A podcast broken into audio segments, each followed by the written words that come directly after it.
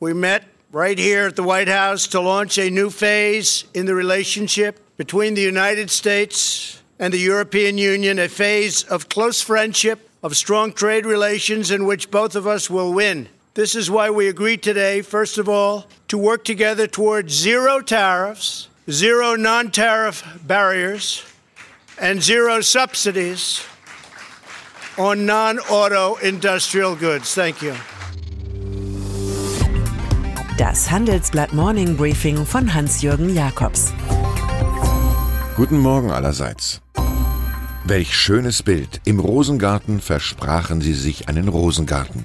Nach Monaten des Bellens und Beißens verkündeten Donald Trump USA und Jean-Claude Juncker Europa gestern Abend vor Journalisten und den Rosen des Weißen Hauses keine neuen Industriezölle erheben zu wollen.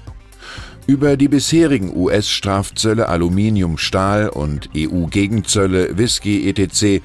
soll verhandelt werden. Offenbar half das Lokangebot aus Europa, mehr Sojabohnen und Flüssiggas LNG zu importieren. Bis zum nächsten Wutausbruch Trumps haben sich jetzt alle lieb und der ablösereife Juncker darf sich auch mal als Dealmaker fühlen. Der US-Präsident hat ja auch noch ein paar andere Probleme als diejenigen mit dem Foe vom alten Kontinent. So muss er mit dem Affront leben, dass ein mitgeschnittenes Telefonat mit seinem langjährigen Anwalt Michael Cohen am Dienstagabend groß im Lieblingsfeindsender CNN lief. Der Stoff ließ keinen Zweifel aufkommen, dass Trump mit dem Intimus debattierte, wie man das frühere Playboy-Modell Karen McDougall notfalls mit Geld davon abbringen könnte, Schlafzimmerintimitäten auszuplaudern. Trump Pay with Cash. Cohen No, no. Es ist ein Hörspiel aus der Unterwelt der Macht, das von Mario Puzzo stammen könnte. Ökonomisch riskant ist für Cashfreund Trump das US-Haushaltsdefizit. Es treibt der sagenhaften Marke von einer Billion Dollar entgegen. Das liegt am historischen Tief der Einnahmen aus der Unternehmenssteuer. Die Regierung verlangt nur noch 21 Prozent statt 35 Prozent und hat darauf spekuliert, dass sich das Ganze über mehr Wachstum und Investitionen frühzeitig selbst rechnet. Doch das Einzige, was bisher auf Rekordniveau schoss, sind Firmengewinne nach Steuern. Trump hätte besser Lao Tse gelesen. Was von uns gehen will, muss vorher zu uns gekommen sein. Die Aura größter Heimlichkeit umgibt ein Gespräch im Berliner Kanzleramt, das am Dienstag Angela Merkel und Außenminister Heiko Maas mit zwei hochrangigen Gästen aus Russland führte. Das deutsche Duo redete mit Außenminister Sergei Lavrov und Generalstabschef Valery Gerimassow laut Bild über Syrien und Ostukraine. Der Armee-Oberstratege, seit 2014 auf der Sanktionsliste, musste dafür eigens per Ausnahmegenehmigung einreisen. In Berlin fragen sich viele Politiker, welche heißen Kartoffeln da wohl berührt wurden. Der Kreml hat weniger Skrupel und ließ verbreiten, das politische Quartett habe die Rückkehr von in Deutschland lebenden Flüchtlingen in die syrische Heimat erörtert, nach Kriegsende. Nicht nur Skandale, sondern auch ein paar bescheidene Wirtschaftsnachrichten hat Mark Zuckerberg zu verkraften. Der Umsatz im zweiten Quartal ist mit 13,23 Milliarden Dollar schlechter als erwartet und die Zahl der Nutzer in Europa fällt genauso wie die Marge.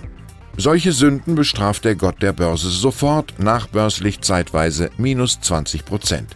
Da ist die Anweisung der Stadt Mountain View, Facebook-Mitarbeiter sollen in einem neuen Gebäudekomplex kein Gratisessen mehr erhalten, geradezu rührig. Die City will mit dem Kalorienerlass die darbende örtliche Restaurantszene schützen. Mit der Digitalisierungspolitik der Bundesregierung rechnet Sandro Geiken im Handelsblatt Gastkommentar ab. So sieht der Direktor des Digital Society Institute im neu formierten Innovation Council nichts anderes als eine Bande von Schellenäffchen, die sich aus Erfolgen mit Kleintechnologien und Websites zu Innovationspäpsten küren. Die wahre Dimension des Problems werde verkannt.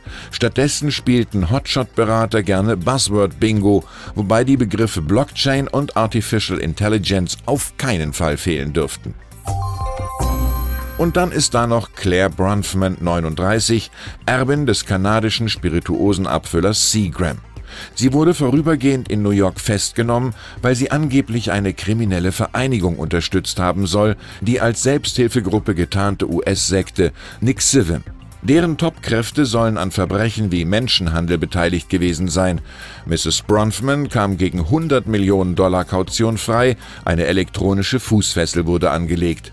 Den einstigen Seagram-Werbespruch This is where the fun starts muss die Gesellschafterin gründlich falsch verstanden haben. Ich wünsche Ihnen einen fröhlichen Tag.